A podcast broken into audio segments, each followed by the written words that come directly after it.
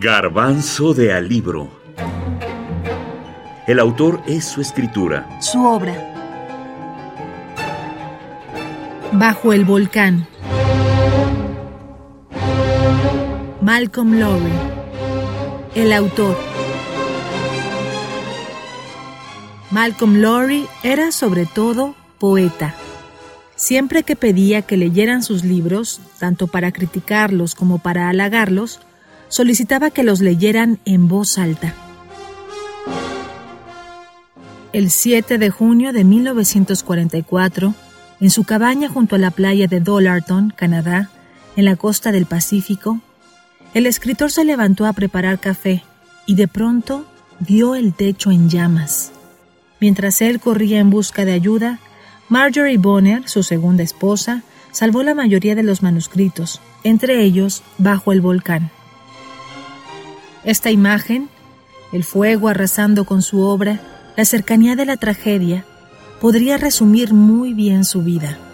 A partir de esta novela, junto con la descripción que realizan sus biógrafos de la vida del autor inglés, Lowry siempre estará asociado a una vida compleja, autodestructiva, errática, azarosa, caótica, intensa, pero sobre todo trágica. Uno de estos biógrafos relata cómo Malcolm decidió desde niño y de manera inconsciente su futura inclinación hacia el alcohol como rechazo al puritanismo y a la rigidez paterna. En uno de sus cuentos de juventud, Laurie narra que todas las mañanas acompañaba en el automóvil de la familia a su padre, para que abordara el ferry en el que cruzaba el Mersey para dirigirse a sus oficinas en la ciudad de Liverpool.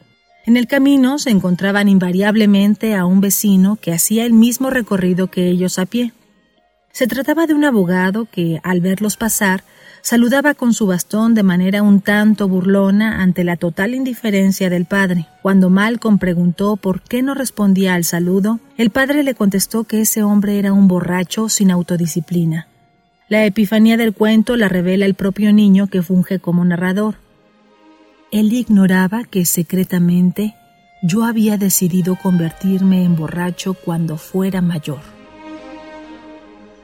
Yo creo que una de las imágenes que más podrían relacionarse con la figura de Malcolm Lowry a nivel iconográfico o mítico eh, es el arcano cero del tarot que es esta figura del, loco.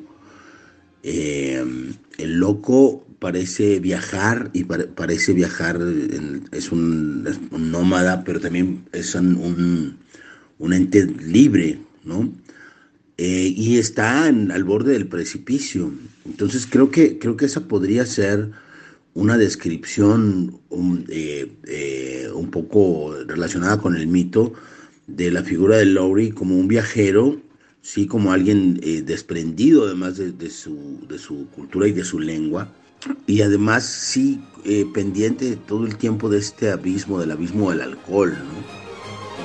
Julián Herbert, escritor mexicano. La literatura, la música, el alcohol, el deporte, el amor, el mar y los barcos se fueron entremezclando como rompecabezas en su vida. Desde joven, Malcolm mostró una natural predisposición a escribir cuentos y poemas. Fue golfista, nadador como su padre, además de tenista, jugador de ping-pong y aficionado a la lucha libre. Los biógrafos ponen atención en sus dos esposas. Jean Gabriel, pese a lo tormentoso de su relación, quizá por eso, fue la inspiración para el personaje femenino de Bajo el Volcán, Yvonne. Marjorie Bonner, por su parte, resultó la esposa abnegada y sobreprotectora, cuatro años mayor que él, la mártir que sobrellevó los excesos alcohólicos, las frecuentes escapadas, paseitos, como los llamaba Malcolm, que duraban días, los malos humores, los arranques autodestructivos y su vida accidentada, además de las actitudes bufonescas que hacían tan compleja la personalidad tragicómica de Malcolm. En la última parte de su vida en Canadá, el doctor Raymond le confió a Marjorie que su esposo le tenía miedo prácticamente a todo, a la vida, al sexo, al fracaso literario, a la autoridad.